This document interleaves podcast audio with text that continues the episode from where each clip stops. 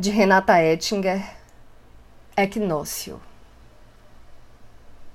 O planeta totalmente alinhado em seu eixo mexe com o meu desejo. Ter um centro para se alinhar, organizar os chakras, ver tudo na vida entrando nos eixos. Assim alinhado, girando no eixo sem perder o passo ou o tempo, o planeta informa que pode levar mais que uma estação até que tudo floresça. E até lá, esse estado desejo de vida equinócio, ele seguirá girando. Eu sou Renata Ettinger e esse é o Quarentena com Poema número 196.